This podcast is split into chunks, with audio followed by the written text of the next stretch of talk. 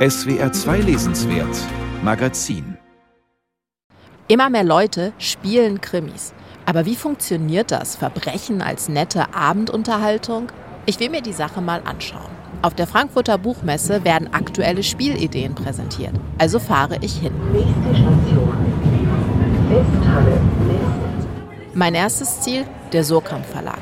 Hier habe ich mich mit dem Taschenbuchlektor Thomas Halubczok verabredet. Das ist jetzt nicht eine leichte Nuss, also es kann jetzt nicht wirklich jeder. Also.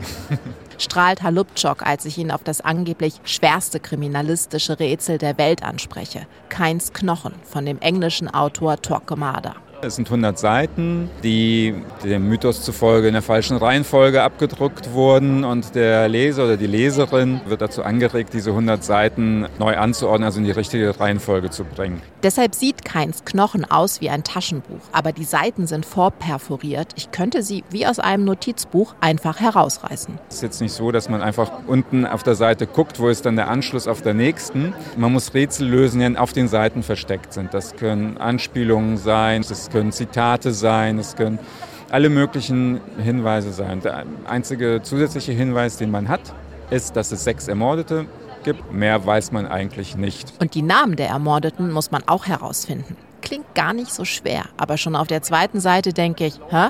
Das ist doch nicht nur ein Erzähler, das sind doch bestimmt mehrere. Es gibt so kleine Twists, also, also erzählerische Eigenheiten vielleicht, die einem auf die Spur bringen könnten und so. Also das ist aber Teil des Rätsels. Das wäre jetzt zu viel erzählt.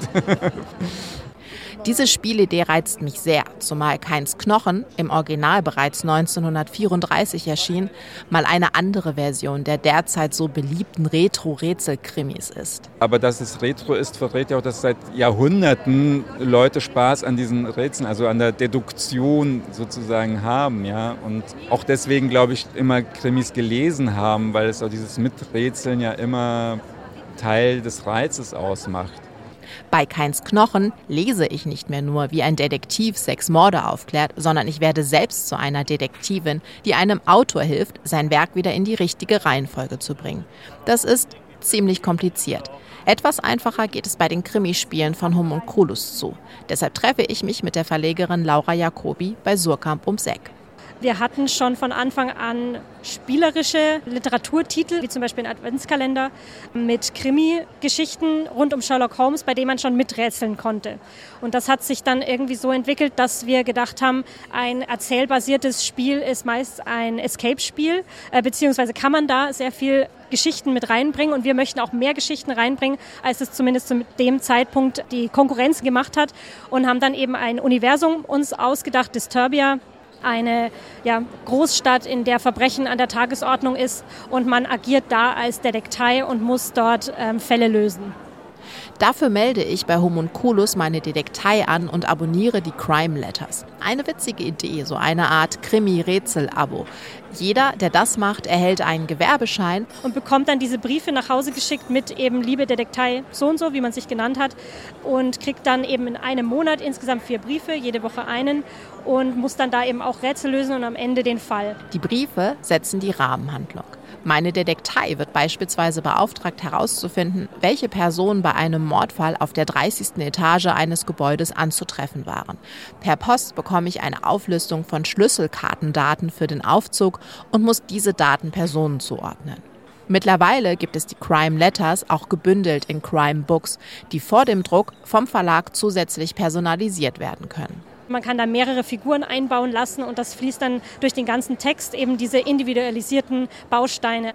Mit Disturbia hat Homunculus eine fiktive Welt erschaffen mit spannenden Rätseln, aber eher stereotypen Handlungen und Figuren. Sie alle wurden extra fürs Spiel erfunden. Was aber, wenn so ein Krimi-Rätselspiel auf einem bekannten Kriminalroman basiert, dessen Ende ich bereits kenne? Mit dieser Frage gehe ich zu dem Geschenkbuchverlag Ars Edition und treffe dort Jens Schumacher. Er ist Autor und hat unter anderem das Krimi-Game geschrieben, das auf Volker Kutschers Bestseller Der nasse Fisch basiert. Als Buch hat die Story 540 Seiten, als Spiel 50 Karten in einer handlichen Box.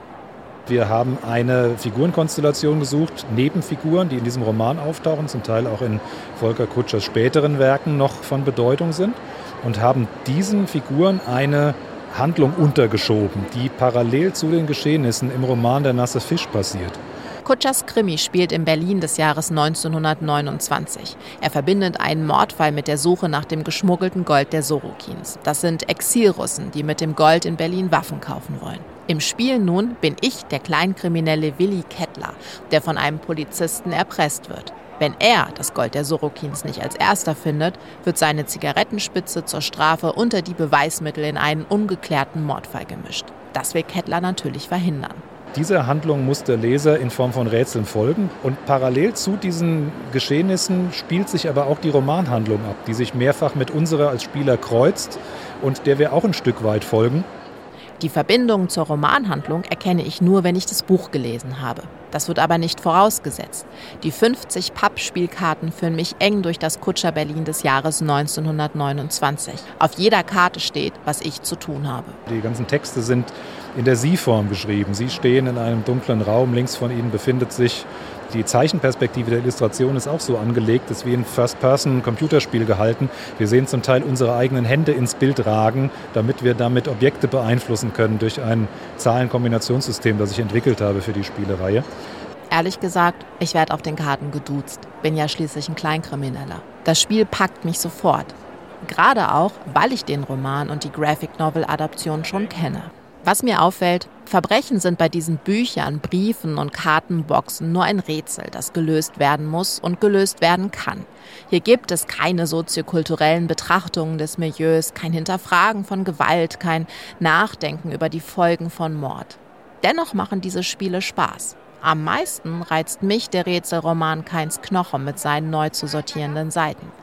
Erst drei Menschen auf der Welt haben dieses Rätsel gelöst. Vielleicht könnte ich ja die vierte werden.